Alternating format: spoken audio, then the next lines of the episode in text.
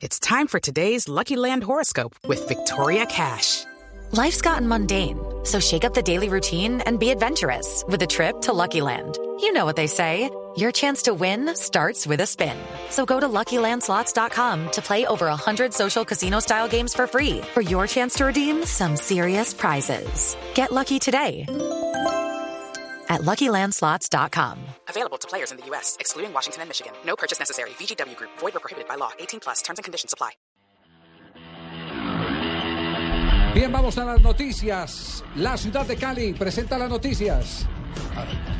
Empezamos con golf y específicamente con la participación del golfista Camilo Villegas, que debutó en el campeonato RBC Heritage del PGA Tour que se juega en Hilton Head, Carolina del Sur. Villegas finalizó una excelente jornada empatando en la quinta posición, firmando una tarjeta de 69 golpes, 3 bajo el par. Está a 3 del líder inglés Brian Davis. El torneo reparte 5.800.000 dólares en premios y 5 puntos para la Copa FedEx. Y más buenas noticias en el golf porque la golfista colombiana Mariajo Uribe también comenzó de buena manera el primer Major del año en el circuito de golf femenino, el Lotte Championship que se juega en Hawái. La, la, colombiana completó una jornada de 69 golpes, 3 bajo el par también, y quedó a 5 golpes de la líder tailandesa Arilla. En este momento, Mariajo, en este momento, Mariajo está por iniciar su segunda ronda del campeonato. Y finalizamos con atletismo, porque la organización del Maratón de Londres anunció que donará 3 dólares por cada atleta que finalice la prueba, que se disputa este domingo para un fondo de ayuda en las víctimas de los ataques terroristas del lunes en la carrera de Boston. Alrededor de 35 mil personas se espera que finalicen la carrera en la capital británica, lo que supondría una ayuda de 100 mil dólares para el One Fund de Boston. Bien, estamos presentando toda esta información a nombre de los Juegos Mundiales que organiza la ciudad de Cali. Y queremos darle la ñapita.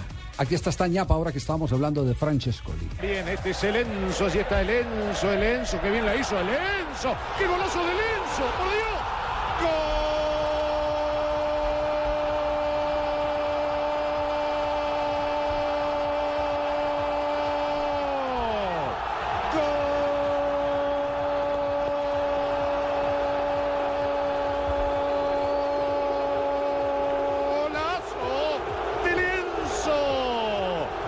Del primer tiempo.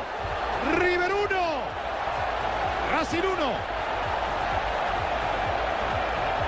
Y aquí lo vemos, arranca, pasa entre dos, sigue, pero lo ve adelantado a Nacho González, pica la pelota con la zurda, así, y la pone por sobre el cuerpo del arquero. Pero además, además, sí, bien puede dígalo al aire, tranquilo. El Qué uniforme raro es el Pereira, ah. blanco y azul. Oiga, sí, el Pereira se ha caracterizado por su el mate Francescoli, sí. Era un crack de Francescoli, sí. De los goles de chilena de Francesco, era una de las especialidades en, el menú de Enzo Francesco.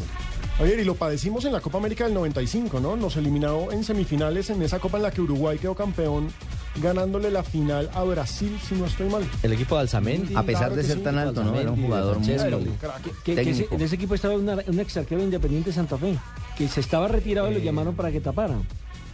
¿Quién? ¿Fernando Alves? Fernando, Alves, sí. Había sido arquero de Santa Fe de Junior y del Deportivo Independiente de Medellín. Sí, señor. Bueno, queríamos, queríamos cerrar con esta eh, nota de Enzo Francescoli, con este recuerdo la información de los Juegos Mundiales que organiza la ciudad de Cali este año. El amigo de César Correa.